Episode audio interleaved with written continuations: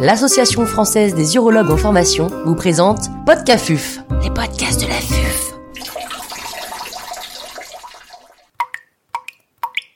NLPC, mini-perc, micro-perc. Docteur Christophe Almeras, chirurgien urologue à la clinique La Croix du Sud à Toulouse, nous fait part de son expertise.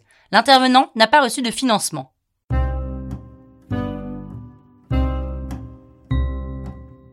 Miniaturisation et avantages. Quels sont les inconvénients de la miniaturisation?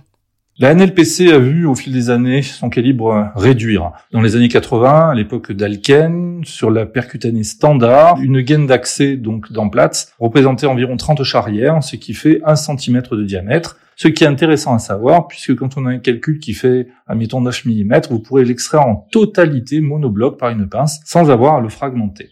En 2001, Lam et Nagele ont euh, créé et lancé la mini-perc. La mini-perc, donc avec un calibre de gaine à 16,5 charrières, ce qui représente un diamètre de 5,5 mm.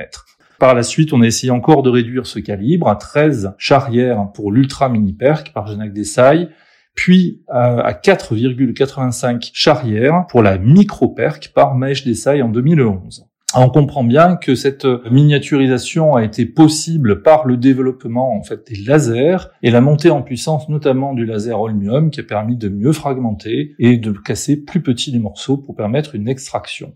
Malheureusement, par une gaine de micro-perc, euh, donc qui est quasiment la taille d'une aiguille, on ne pourra pas faire donc d'extraction dans cette indication-là. Alors pour les avantages, Bien sûr, c'est le saignement. Pour la mini-perc, il y aura beaucoup moins de saignement qu'en percutané, puisque en NLPC, le taux de transfusion a été rapporté dans une revue de l'Européen par Zeitz à 7% de transfusion avec un risque de 0,4% d'embolisation, alors qu'en mini-percutané, le taux de transfusion était de 1,1 dès qu'on était en dessous de 18 charrières, comme il a été démontré en 2011 dans le journal of Endourology.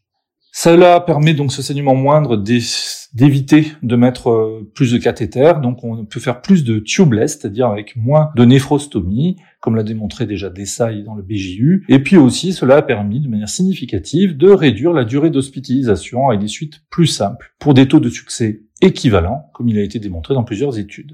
Le temps opératoire serait peut-être un peu plus long en mini-perc, puisque ça demande une fragmentation laser, une extraction des fragments par effet Venturi, donc par aspiration, en fait, par l'évacuation spontanée.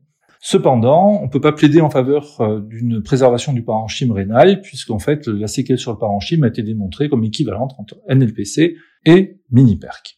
Les inconvénients de cette miniaturisation reposent sur en fait des problèmes surtout matériels, puisque les endoscopes, en réduisant de taille, sont passés d'un endoscope à lentille, donc de bonne qualité, à un endoscope fibré, et la fibre optique est de moins bonne qualité. On n'a pas en fait à l'heure actuelle de mini-perc ou micro-perc digital.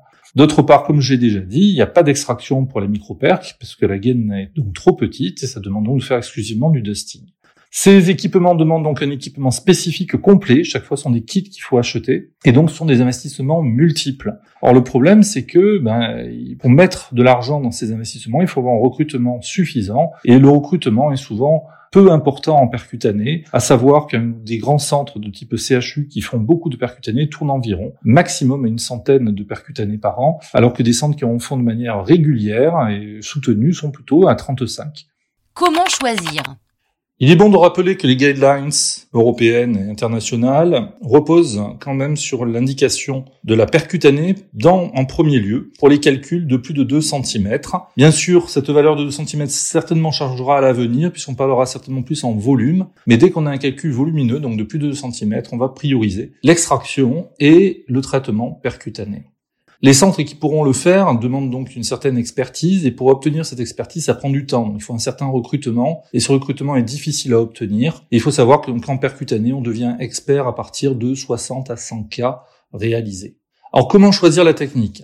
La NLPC classique, ça peut être fait si on veut une technique d'extraction avec une pince, comme je l'ai dit tout à l'heure, pour un calcul pour en monobloc. Ça va être a priorisé par contre aussi sur des calculs infectieux, notamment protéique avec un aspect un peu chewing-gum sur lequel le laser ne marche pas et où il existe une nécessité en fait d'aspiration puisqu'on peut utiliser une sonotrode en aspirant ces euh, calculs infectieux. La mini-perc, elle, se développe complètement et prend des parts de marché sur la NPC classique parce qu'elle permet aussi l'extraction et a une fragmentation très efficace par laser avec donc des avantages en termes de saignement notamment et de suite opératoire. Cette mini-perc a un autre avantage aussi, c'est que comme la gaine est plus petite, il y a moins de fuite autour de l'endoscope et ça permet de faciliter un geste en double abord puisque l'urétéroscopie sera plus aisée avec une meilleure visibilité, une meilleure exploration des cavités.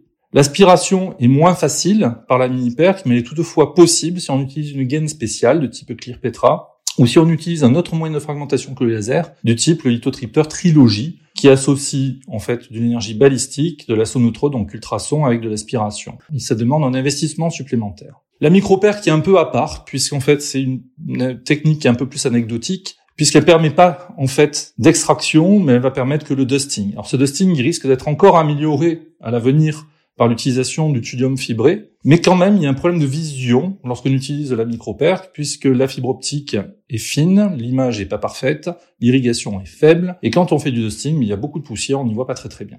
il y a un problème quand même de vision dans cette technologie. L'intérêt, il va exister surtout sur un calcul qui va être inaccessible aux autres traitements, c'est-à-dire un calcul caliciel isolé qui va être résistant à la lithotricie ou inaccessible en urétéroscopie, où là, on va pouvoir essayer de ponctionner dessus et le traiter. Donc c'est plus une indication de niche.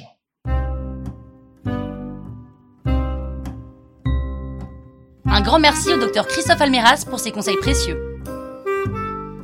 C'était Podcafuf, les podcasts de.